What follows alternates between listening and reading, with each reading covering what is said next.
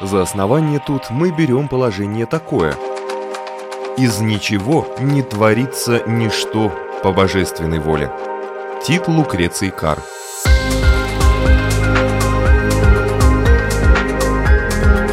Дерзкие теории, смелые гипотезы, предположения, которые завтра могут стать аксиомами. Программа обо всем, что нас окружает. Природа вещей – на Латвийском радио 4.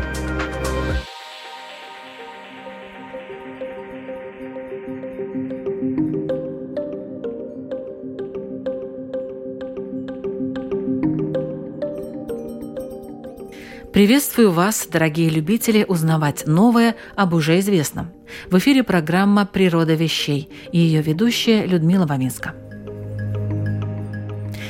Она бывает яркой и оригинальной, а также серой и незапоминающейся. Иногда ее создатели поражают краткостью и чувством юмора, но подчас она длинна и примитивна. Между тем, если некоторые считают ее агрессивной и навязчивой, то другие – помощницей, которая может вовремя подсказать, где купить нужную вещь. Реклама – Сейчас рекламный рынок переживает не самые легкие времена. И все-таки количество рекламы на одного жителя выросло в разы, и люди просто не справляются с валом информации, большая часть которой им никогда не пригодится. И тем не менее реклама, как и маркетинг, существует, хотя и виды изменяются. О метаморфозах рекламы и ее воздействии на человека сегодня мы говорим с маркетологом Ольгой Казак. Что такое современная реклама, современный маркетинг? Вообще, чем реклама отличается от маркетинга? Реклама – это такое более точное точечные действия, нацеленные на продажи. Маркетинг – это скорее мы можем работать и на повышение узнаваемости, и на какие-то образовательные. Нам надо сначала образовать клиента, что вот там вредно есть маргарина, надо есть масло, а потом уже ему продавать свое масло. То есть маркетинг это такое шире понятие, пожалуй, а реклама это вот мы хотим, чтобы в результате наших действий коммуникационных увеличились продажи. То есть вот это такие принципы. Это не принцип, это скорее такое отличие, а принципы сегодня, если так очень сжать вообще большие теории того, о чем пишут многие авторы и дискутируют там на лекциях студенты и преподаватели, то можно вывести такую формулу, что сегодня все борются за внимание, чтобы вы обратили свое внимание на товар, услугу, на бренд какой-то. А аудитория сегодня уже хочет потреблять не только продукт или услугу, а хочет чуть-чуть больше. А чуть-чуть больше – это эмоция. Вот нам не только товар, нам надо еще, чтобы это как-то чуть-чуть изменило нашу жизнь. Как-то вот мы, разворачивая вот этот продукт, мы ощутили себя особенно. Или мы зайдя в этот салон за этим продуктом, у нас вот какие-то ароматы особые. Вот это все то, чего мы хотим. И получается такая формула, что аудитория отдает свое внимание брендам организациям в обмен на какой-то новый опыт, эмоции, потому что продукт, он уже как бы сам собой разумеющийся, что он должен быть хорошим, качественным и так далее, потому что иначе не будет повторных покупок и положительного отзыва. Вот это такая, скажем, сейчас из таких трендов, наверное, наиболее яркий. А аудитория... что такое для рекламщиков? Целевая аудитория – это что такое? Это та аудитория, которая составляет наибольшую группу покупателей, потому что люди очень разные могут покупать ваш товар, но самый большой оборот продаж вам приносит вот определенная аудитория. Вот она и является целевой. Как ее изучают?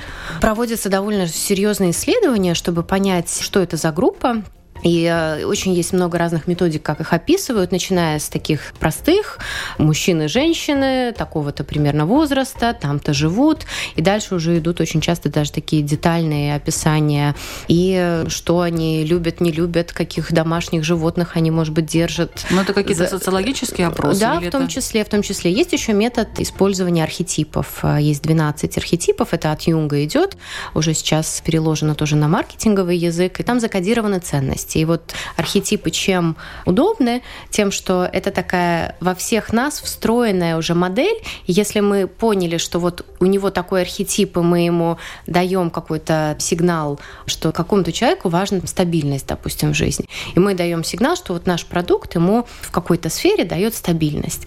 Тогда ему это дальше дает уже такую расшифровку, что значит это что-то мое в моей ценности встраивается. Есть такой подход. Но в целом э, есть очень много разных методик. Э, как правило, они сводятся к тому, чтобы как можно четче сформулировать, где находится, каков, есть такое понятие путь клиента, вот как он принимает решение, что ему надо купить что-то. Зачем это надо? Чем четче ты вот по этому пути сопроводишь ему и правильно вот в нужный момент. Я помню, гениальнейший маркетинг был, когда мы где-то отдыхали, уже не помню где, и вот пошел дождь, вроде жарко, лето, какая-то теплая страна, и вот мы на туристическом автобусе куда-то приехали в пункт, где у нас экскурсия, и пошел дождь. И тут же появились местные продавцы с зонтиками, конечно, которые зонтики вдруг стали стоить значительно дороже, чем они бы стоили буквально 10 минут назад. Но в этот момент мы были готовы заплатить. И вот это был, пожалуй, вот тот самый гениальный маркетинг, когда в тот самый момент, когда мне нужен этот товар, мне его предложили. Но если его предлагают не в тот самый момент, когда он тебе нужен, а может быть, он тебе вообще не нужен. Ну, допустим, сколько можно покупать матрасов? Купил ты один, ну, два. У каждого товара есть свой э, цикл потребления. Понятно, мы не покупаем каждый год новый матрас, но есть определенная периодичность, которую тоже можно учесть, и, соответственно, эти матрасы тоже должны о себе напоминать так, чтобы когда вот как раз тот самый момент, когда наступит, плюс рассказать мне, почему мне надо, может быть, его быстрее поменять, и вообще вспомнить, что его надо менять. Это тоже не каждый из нас э, знает и помнит. Поэтому тут э, мы сразу видим, что у наших матрасов уже несколько таких посылов, которые на разные группы им надо ориентировать. То есть есть первые покупатели, которым вот сейчас у них нет матраса, им нужен матрас. Есть те, которые купили недавно, может быть, им мы можем предложить сервис по чистке матраса, обновлению его и так далее. И есть те, кому скоро надо будет. Вот они у нас покупали пять лет назад, ну, условно, я не знаю, как часто там его надо менять. Через пять лет, допустим, нам надо напомнить о том, что вот неплохо ну, бы вам поменять. Это персонификация некоторая всех этих рекламных дел. Но ведь никто персонально для тебя не делает эту рекламу. Реклама идет, она и идет. Она идет по телевизору, по радио, ну, она как идет сказать, в газетах. сегодня в социальных сетях можно, собственно, зачем так пытаются детально узнать про целевую аудиторию, потому что можно довольно четко, исходя из моих каких-то данных, на меня ориентировать вот эту рекламу, которая мне будет, может быть, казаться, что она вот прямо для меня создана. Но она, скорее всего, создана на группу людей, которые похожи по образу жизни, по какому-то статусу в данный момент, они похожи на меня. К этому и стремится во многом маркетинг, маркетинг, потому что Соцсети, они дают возможность довольно четко так таргетировать. Правда, в один момент это уже зашло так далеко, что мы сейчас не зря стали говорить про GDPR, вот эти все директивы, касающиеся частной информации, где все-таки поняли, что заходим довольно далеко, и уже людям некуда скрыться от того, что о них знают все обо всем. В этом есть свой здравый смысл, хотя, мне кажется, в этом вопросе мы тоже ушли уже в какой-то маразм бюрократии чем больше человек видит определенный бренд, тем больше у него доверия к этому бренду. А вы не заблуждаетесь? Маркетологи в этом. Ну, Мне кажется, что мы видим статистику. Вы какие-то вот свои там замки строите, а, а люди-то они сами по себе ну, живут. Вы же видите, кто рекламируется вот в этих блоках. Это, как правило, товары общего потребления, массового потребления, это порошки, зубные пасты и так далее, и так далее. Ну, один момент ты можешь э, выделиться ценой, то есть ты можешь предложить просто дешево этот товар. Но это такая война, которую довольно быстро проигрываешь, потому что ты не можешь бесконечно снижать цены, и от этого ты вынужден снижать качество и так далее, и так далее. То есть это, как правило, такая проигрышная история. И второй момент, что вот когда человек придет к этому стенду, ему надо еще какие-то ориентиры. И вот э, в тот самый момент, конечно, оно неосознанно, но оно всплывет. 25-й а, кадр? Нет, это мифы про 25-й кадр, этого не существует, но это совершенно четкая реакция, она очень правильная у вас, как у совершенно нормального человека. Никому не нравится воспринимать, что на него влияют. И вообще никому не нравится вот это ощущение, что мне втюхивают, извините за выражение. Ну, телевидение, оно есть на то телевидение, что там есть определенный формат, это вот эти ролики. Я согласна, что их чрезмерно много, и так часто это тоже уже раздражает. Причем, что, ну, здесь, ладно, ты не можешь переключить, но тогда ты начинаешь переключаться на какие-то домашние дела. Ты просто так или иначе все равно уходишь. Ну, вот рекламодатели от, от вообще это знают? Рекламодатели, они заказывают в то время, когда смотрят, и они не регулируют, там, как часто сам канал будет показывать эти рекламы. Конечно, они высказывают свои пожелания. Нет, ну, я думаю, что они в курсе, как часто и, и где именно, какое время. Они Нет, это, это, это безусловно, потому что от этого и зависит и цена и так далее. А, другой вопрос, что они не могут повлиять на то, что вот, а давайте еще посерединке там вдруг вставим нашу рекламу между вашими блоками. То есть блоки сколько есть, столько есть. В данном случае смотрят показатели, какую аудиторию мы сможем охватить. И дальше проводятся исследования, смотрят, вот скажем, как у нас меняется узнаваемость продукта. Потому что для многих продуктов, прежде чем их вообще начнут покупать, им надо, чтобы их узнавали. И когда вот их начинают узнавать, тогда уже меняется восприятие. Есть еще другие там варианты, когда вам надо продукт попробовать. Поэтому есть разные там дегустации или там те же акции по скидке, когда ты просто, может быть, так бы не купила, так вот попробуешь, ну и дальше уже, может быть, какие-то повторные покупки.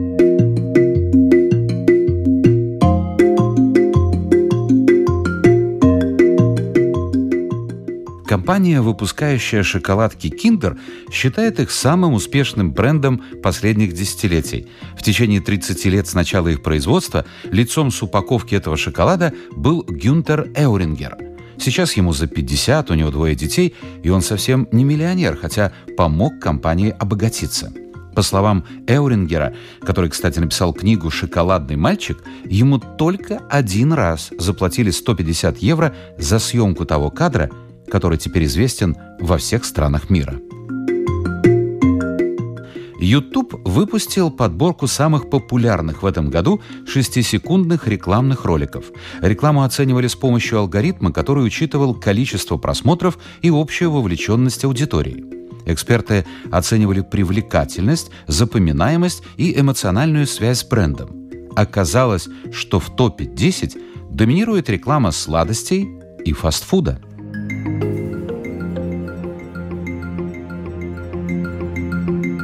по поводу того, что нам всем не нравится, когда нам навязывают. И мы все всегда во всех исследованиях, если нас напрямую спросить, а на вас влияет реклама? Мы всегда ответим нет.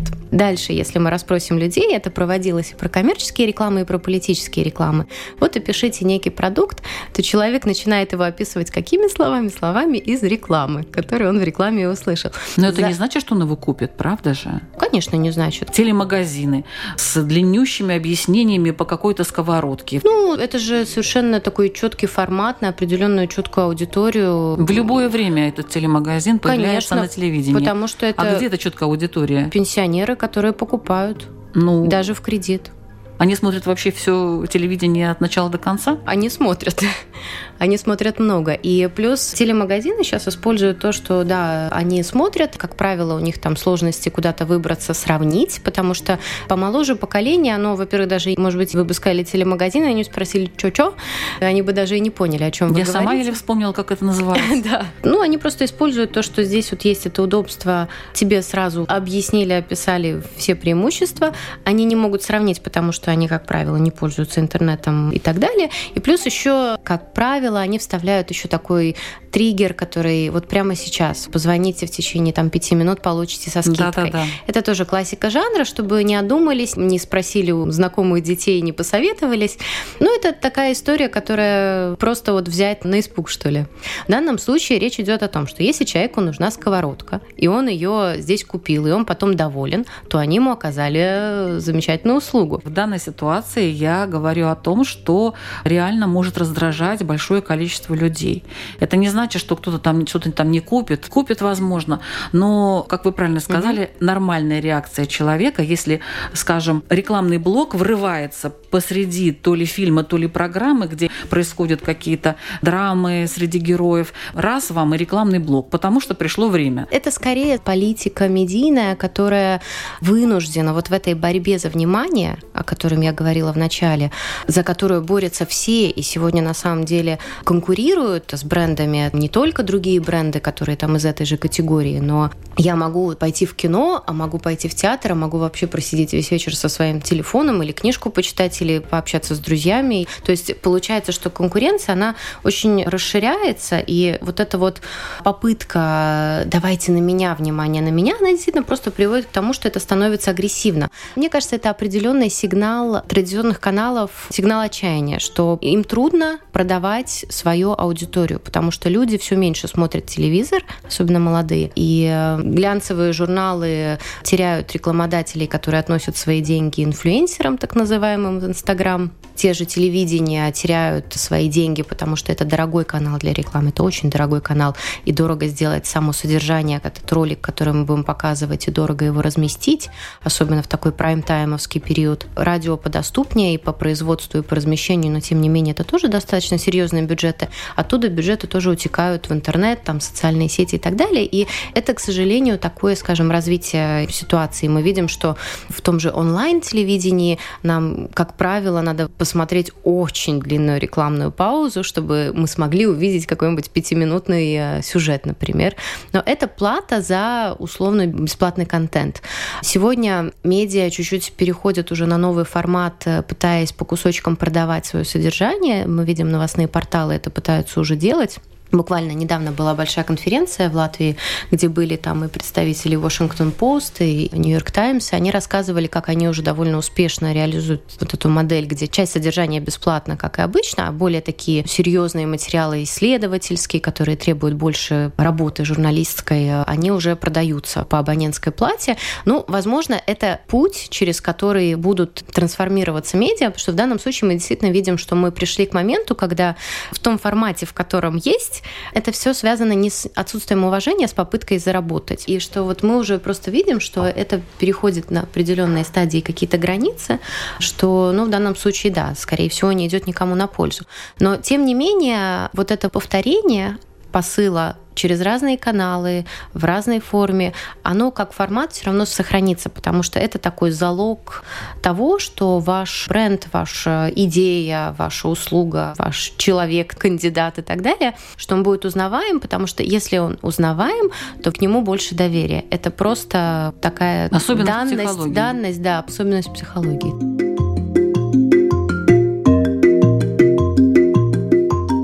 Чем больше рекламодатели тратят на инфлюенсер-маркетинг, тем выше становятся расценки блогеров и лидеров мнений.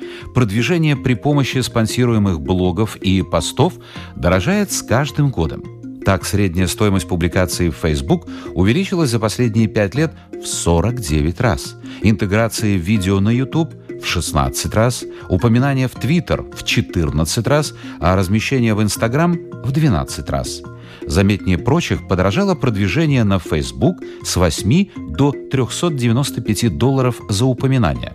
Отдача от инфлюенсеров действительно хорошая. По оценкам экспертов, каждый потраченный доллар приносит бизнесу 6,5 долларов, а в некоторых случаях и больше. Неудивительно, что увеличивать расходы на инфлюенсер-маркетинг планируют две из каждых пяти компаний.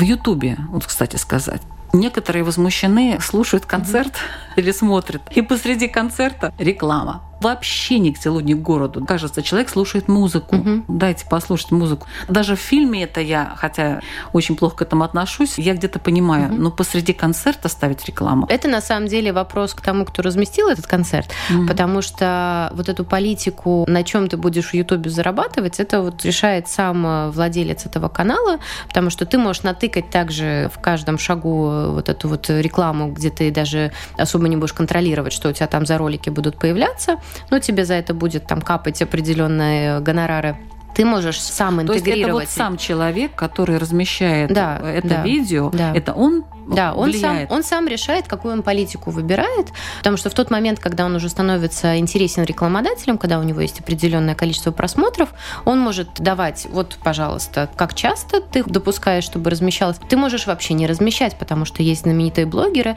которые вообще не размещают у себя такие э, внезапные рекламы, но они интеграции делают. У них есть договора с определенными компаниями, это, кстати, показывает, что это, скажем, более такая современная модель маркетинга, она пытается как-то, ну, насколько это в принципе возможно, когда речь идет об оплаченном все-таки размещении, таким естественным образом интегрироваться в это содержание. И очень часто они как-то пытаются там перейти от своего, вот я там часто путешествую, поэтому мне там пригождается какая-то карточка, или вот я люблю читать книги, поэтому возьмите вот эту читалочку и почитайте, там вот вам еще скидочный код.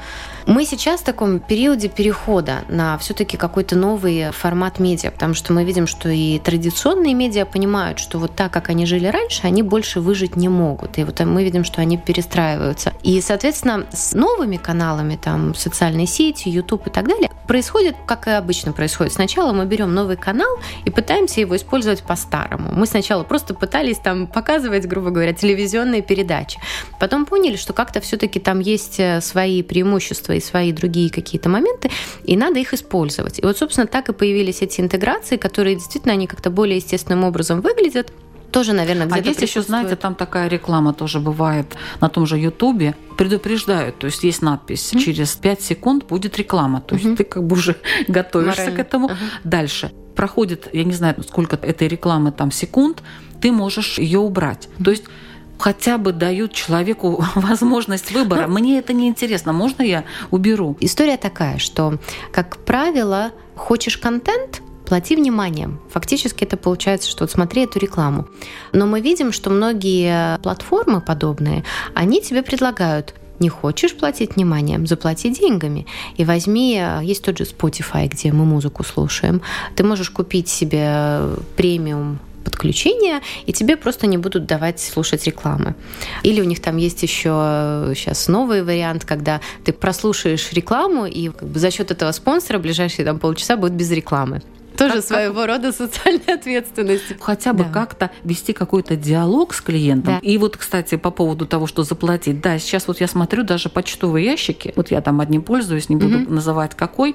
Мне без конца предлагают. Заплатите, Мгм. и мы вам не будем показывать рекламу. Да, ну, дорогие да, мои, мне не нужна эта была реклама и так и эдак. Почему я должна за это платить? Вы бесплатно используете этот email. Тут просто новая модель каких-то таких вот э, бизнес-платформ, она предполагает то, что если вы хотите, вот вам контент, который вас интересует, если вы хотите его бесплатно использовать, нам же надо тоже как-то зарабатывать на то, чтобы его содержать и вам предоставлять. Соответственно, мы тогда будем брать деньги от рекламодателей, которые тоже хотят вашего внимания, и здесь вам показывать рекламу. Но давайте делать это как-то взаимоуважительно. То есть вы показываете мне рекламу хорошо, но пусть она будет где-то, не Да, закрывая мне возможность они вам ее сбоку. Есть э, так называемая баннерная слепота. Вы знаете, что в этом уголочке всегда стоят баннеры, вы туда и смотреть-то не будете. Другой человек, может быть, как раз в этот момент он ищет себе подарок, и ему информация о том, что вот в этом магазине сейчас скидки на технику, я не знаю, там бог знает чего, будет полезная информация. Я напишу в Гугле, мне нужен подарок, на этом заработает Google, тот сайт, который предоставляет возможность увидеть информацию об этом подарке, и тот, кто продает этот подарок. Смотрите, сколько я Да. уже облагодетельствовала Нет, организацию. ну, все очень правильно. Все. смотрите, потом э, вы зайдете на какой-то сайт, где вы посмотрите чайник, и вас начнут топить ремаркетингом. И вы Мгм. будете тоже чувствовать себя неловко, что вам не нравится, что вам уже этот чайник э, уже снится ночами. Тут вопрос такой, что все сегодня борются за это внимание, и за то, чтобы вот давайте к нам, к нам, к нам, несите, скажем, свои бюджеты, свои покупки делайте у нас. Другой вопрос, что, конечно, если человек чувствует, что это навязчиво и чувствует, что его не уважают, то это все-таки не профессиональная коммуникация, все-таки не профессиональная реклама. Это старый подход, скажем. Главное уметь втюхать. Это устаревший подход, потому что практика показывает, что, во-первых, этот человек будет очень долго принимать решение о покупке, тратить очень много ресурсов. Во-вторых, он, э, скорее всего, не будет доволен, и о своем недовольстве мы расскажем значительно большему количеству людей, чем э, когда мы просто довольны. И, собственно, возможно, и поэтому мы чаще замечаем вот это раздражение про рекламу, чем, ну, кто же когда-то скажет, ой, какую я рекламу рекламу тут видел, вы себе не представляете. Я скажу. Есть некоторые рекламы, которые мне нравятся. Но будете... Которые мне нравятся. Я даже никогда, может быть, и не куплю этот товар, но реклама сама по себе да, мне нравится. Вопрос, будете ли вы об этом так вот делиться также там в соцсетях или где-то, как своим возмущением, но когда всегда вы люди больше делятся возмущением. Да, это, да это, это совершенно верно. Ну и поэтому мы чаще и видим. Но в целом сегодня идея такая, что вот почему так изучают свою целевую аудиторию, чтобы именно как можно четче выйти на тех, кому вот именно эта информация будет нужна и важна. Но в принципе и донести это тоже следующий вопрос. Как правильно донести те же баннеры, это тоже уже такая, ну, устаревшая история, потому что, ну, как я говорила, уже есть так называемая баннерная слепота, потому что мы уже просто не смотрим туда, где баннеры. Ну, используют такие, скажем, более, что ли, щадящие. И на самом деле есть очень хороший такой надж-подход, так называемый. Его часто используют для изменения поведения людей. То есть нам надо, чтобы люди пользовались урнами для мусора, они кидали на улице свой вот мусор. за это я да. за двумя руками, и пусть вот эти баннеры у меня будут вот. большими-большими. И, и, и, как правило, даже баннеры вам под нос совать в почте нет смысла в этой ситуации, потому что вы не на улице, и мусора у вас нет, и урны тоже рядом. И учить вас там уму-разуму в этот момент не особо эффективно будет. А вот тот момент, когда вы идете по улице, были такие, по-моему, в Дании проводили они кампанию, они просто нарисовали следы, которые ведут к урнам и люди просто со временем стали знать, что вот, если я вижу эти следы, значит, где-то рядом урна. И это даже психологически так. Вот мы видим следы, мы идем за ними. И когда надо было что-то выбросить, они стали чаще использовать урны, у них реально улучшилась статистика чистоты города. И вот есть такие методы, которые просто в нужный момент, скажем, про то же пристегивание за рулем, не пытаться вам это донести в момент, когда вы вообще там завтракаете, и вам не до того, а вот когда вы именно сели за руль, вот в этот момент вам каким-то каким-то образом напомнить. Ну вот обратите внимание, социальная реклама, какая она уважительная.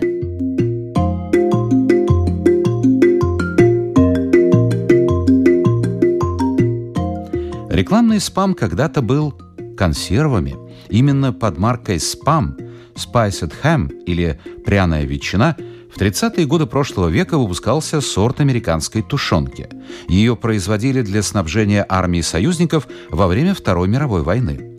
После 1945 года на военных и других складах осталось большое количество консервных банок. Чтобы сбыть залежалый товар, фирма-производитель провела широкомасштабную и очень навязчивую рекламную кампанию. С тех пор спамом стали называть назойливые рекламные сообщения или попросту рекламный мусор. Тут есть профессиональные люди, а есть непрофессиональные в любой профессии. К сожалению, очень часто мы видим, что люди просто либо экономят на том, чтобы лишний раз потестировать свою рекламу, потому что есть такая стадия, как вообще протестировать, как наша реклама будет выглядеть, как посыл воспринимается, не воспринимается. И, может быть, если бы не игнорировали часто эту стадию, даже бы половину реклам бы и не запустили или совершенно в другом виде запустили. Второй есть, что, может быть, не все используют какие-то прогрессивные подходы, и вот они так делали там 20 лет назад, это работало. А то, что это сегодня в какие-то моменты уже не работает, они списывают на какие-то другие аспекты. Давайте побольше, почаще, пожирнее, погуще. Вот-вот. Есть даже уже следующий шаг. Люди настолько в целом от информации, не только от рекламы, реклама, вообще сколько объем-то информации он давит. Есть такое понятие страх что-то упустить, fear of missing out на английском языке, FOMO называется. Он связан с тем, что мы постоянно заглядываем в свой телефон, проверяем соцсети, почту, хотя, в принципе, редко мы ждем там вот чего-то прям такого срочного-срочного, что новости из какой-нибудь больницы, где кто-то рожает, или перечисление миллиардной какой-нибудь сделки. Скорее всего, вот это вот эта фома, которая проявляется в том, что мы боимся, там вроде как все время что-то происходит, а мы вроде не там. Но это очень утомляет. Вы открываете эту сеть, и там и друзья, которые там чем-то завтракают, обедают, и умные цитаты, и, и собаки чьи-то, и дети, и так далее. И тут же еще вам реклама. И люди очень от этого устают. И сейчас есть новое продолжение этой истории. Было FOMO, Fear of Missing Out, то есть боязнь, а есть теперь Joy of Missing Out, наслаждение пропустить что-то. Это такая новая тенденция, связанная с тем, что мы осознанно какой раз выключаем телефон, откладываем его на комод или куда-нибудь подальше, берем книгу, общаемся с близкими, идем в кафе, где нет Wi-Fi, и нам даже это специально назидательно напоминают, что общайтесь друг с другом. Но суть Но в том, тогда что... и рекламодатель рекламодатель никак не дойдет до этого клиента да, ну, своего. Знаете, ну, как правило, это все упирается в то, что есть там даже целые такие лагерь, где отдыхают санатории, где люди приезжают, э, у них там цифровой детокс полный, они там откладывают все свои гаджеты, медитируют, наслаждаются пением ну, скоро-скоро и туда придет реклама. Ну, как правило, рекламы там, я думаю, полно, потому что там наверняка всяких продуктов для открытия чакры там достаточно. Но они возвращаются, пишут блог о том, как они неделю жили без телефона и обсуждают со своими подписчиками, как это было замечательно или, или наоборот. Все равно так или иначе мы часть вот этой среды, Скорее всего, я думаю, что мы все как потребители, и мы как рекламодатели или их представители, мы просто будем учиться друг друга больше понимать, чтобы действительно результатом был положительный опыт. Потому что, естественно, если ты раздражаешь, то это не совсем норма, это не совсем то, чего добивался этот конкретно рекламодатель. У него Конечно. точно не стояло в Конечно. задаче, в брифе этого немаленького бюджета, который он, скажем, формулировал, что давайте-ка пораздражаем так, чтобы мало не показалось. Нет, он просто просто хочет продать свой товар и все. Да, Это да, понятно. Да, да. То есть мы придем уже к какому-то такому более цивилизованному. Но мы это методу. уже видим, что в принципе есть уже такие методы, когда вы можете, допустим, вас интересует какой-то товар, вам предложат, как правило, покупают с этим товаром еще вот такие. Интересует вас это или нет? Хорошо учитывая, бы с вопросом. Да, да, учитывая ваши какие-то уже прошлые покупки, или, допустим, вот вы в прошлый раз покупали у нас там месяц назад какое-то косметическое средство, возможно, оно у вас уже заканчивается, может быть, стоит пополнить. Но это очень такой мягкая сила. Ну, так да, да, и в данном случае это, конечно, следующий шаг. Это очень много сейчас используется машинная аналитика, искусственный интеллект, который, понятно, не сидит там тетушка, которая думает, так, она купила шампунь тогда, значит, примерно по капле она использовала, через полгода ей позвоню или там напишу. Понятно, это все уже на уровне технологий. И то, насколько мы сможем их интегрировать, в Латвии другая проблема, что, конечно же, у нас, как правило, с бюджетами все не очень богато, не очень очень доступны большие бюджеты, поэтому, конечно же, какие-то новые технологии именно вот брать и в Латвии вводить, что давайте-ка введем искусственный интеллект, чтобы вот подсчитывать нашим клиентам, когда им написать, просто многие не потянут банально. Поэтому, опять-таки, мы видим, что по старинке, и очень удивительно, но мы нередко видим, что даже большие бренды, они экономят на каких-то грамотных историях. У меня даже была история, редкий случай, когда мы сами сказали клиенту, что мы не будем работать. Задача ставилась так, что а давайте мы сделаем, вот у нас есть предложение, и сформулируем так, чтобы клиент подумал, что мы дураки, что такое предложение дали, а на самом деле мы-то знаем, что они дураки, раз они у нас его берут. Вот это как раз мы прочитали как неуважение непрофессионализм.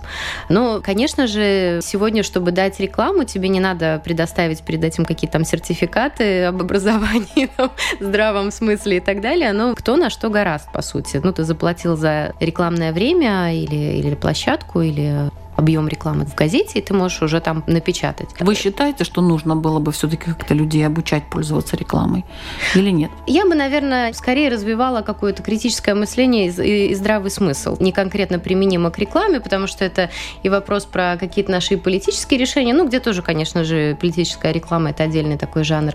И в отношении решений о покупках каких-то, человеческих отношениях, где мы тоже много ошибок иногда делаем. То есть с детства приучать к критическому критическому мышлению. Во всяком случае, да, стремиться к нему. К сожалению, я вижу, что очень часто люди, которым как раз-таки неплохо бы развить это критическое мышление, они считают, что у них вот с чем с чем, а с этим как раз-таки все в порядке. Субъективный и, взгляд. Да, и тут, конечно, трудно. Но если возвращаться к тому же телевизионному этому магазину, как же он там называется, это магазин на диване, есть определенное поколение, на кого это рассчитано. Если сказали по телевизору, значит, это правда. У молодого поколения уже нету такой тождественности. Это тоже влияет, что если по телевизору продавали, там точно проверили, уже знают, что продают. То есть им никто так не сказал, но это уже закодировано. Поэтому тут такой вопрос, что одно дело это, скажем, что по телевизору там нам говорят, не говорят, в каком контексте, почему. Другое дело почитать разные газеты, у которых разная политика освещения разных вопросов, и вдруг посмотреть, что на самом деле истина, она где-то посередине. Третье — это проверять, что рассылают в социальных сетях мои знакомые, какие статьи вообще, что там за источники, потому что сегодня эти фальшивые новости на каждом шагу. Это отдельная большая история. И бренды, кстати, какие-то услуги тоже иногда используют недобросовестно такие методы. Буквально недавно мы видели одну знаменитую местную бизнес-леди использовали, чтобы привлечь внимание к этой новости. Там совершенно фальшивая история, какие-то биткоины продают. Таким образом люди пытаются привлечь. Мы видим, что та самая борьба за внимание идет, и кто-то это делает добросовестно, кто-то это делает не совсем добросовестно. Нужно не быть надо... осторожнее. Конечно, как, пожалуй, наверное, в любые времена. Просто сейчас информации так много, и, в принципе, ее создать настолько просто. Даже есть такое deepfake на английском, глубокая подделка по-русски, как-то так и звучит чуть коряво, но суть в том, что сегодня даже можно сделать, подделать видео настолько четко, что вы будете знать лично этого человека, и вы не поверите, что это на компьютере сгенерированное видео, и он этого не говорил, этого не делал. То есть сегодня очень многое можно подделать. И вот как раз мы видим, что вот эта информация, которой много, ее еще и подделывают и так далее. То есть э, нужен детокс. Нужен детокс периодами. Да. В заключение хотелось бы спросить все-таки, где будущее и какое будущее, если кратенько, рекламного рынка? Конечно, интернет, безусловно, он развивается, и даже традиционные медиа, они э, свое развитие видят через то, что они и в интернете имеют свои представительства, там, форматы и так далее. Очень много сейчас экспериментов происходит с всякими виртуальными реальностями, дополненными реальностями. Это, кстати, ну, все то, что человек хочет отдать свое внимание взамен на новый опыт, новые эмоции. И вот эти вот дополнительные реальности, вот как-то вот онлайн и офлайн, они помогают вот создать этот новый опыт, это тоже сейчас очень много экспериментов. Машинное обучение, искусственный интеллект, который поможет определять, э, что вы хотите. Более того, сейчас вот очень много работают над э, личными ассистентами, то, что есть Алиса, есть и Google и так далее, и так далее. Ну, сегодня мы с ними просто беседуем, но, в принципе, идея такая, что со временем они будут э, делать за нас покупки, они будут знать наши привычки и делать за нас покупки. То есть тут мы видим, насколько тут есть... Ой-ой-ой. Именно так, насколько тут есть богатая территория, потому что я вижу здесь тоже довольно много рисков, что вдруг неожиданно вместо там той туалетной бумаги, которую вы покупали обычно, вам Алиса или кто-то там выберет э, что-то новенькое, что пролоббирует определенный бренд. И тут на самом деле мы будем, может быть, переживать, что показали бы нам вот этот выбор, то, о чем мы сейчас переживаем, что слишком много показывают, нам, может, уже и показывать перестанут. Алгоритмы на своем уровне будут решать за нас, что мы хотим. Это, скажем, такая уже... Ну, кто знает. Может быть, это и близкое, может быть, и близкое будущее. Но в связи с этим мы должны меняться на законодательном уровне подходы к тому, насколько вот за нас технологии что-то решают и на что мы можем влиять, скажем, насколько вот этот вот автоматический выбор на основании наших прошлых каких-то решений допустим или недопустим. Сейчас очень, конечно, много идет вот именно на развитие этих технологий, и, безусловно, там интернет уже совершенно в новом измерении будет выглядеть. Пошла развивать критическое мышление. Спасибо большое, Ольга Казак, маркетолог. Вы слушали программу «Природа вещей». Ее к эфиру подготовили ведущая Людмила Вавинска, компьютерный монтаж Ингрида Беделе, музыкальное оформление Кристины Золотаренко, текст об интересных фактах читал Александр Алексеев. «Природа вещей». Мы открываем ее каждый четверг в 3 часа дня на Латвийском радио 4. Присоединяйтесь.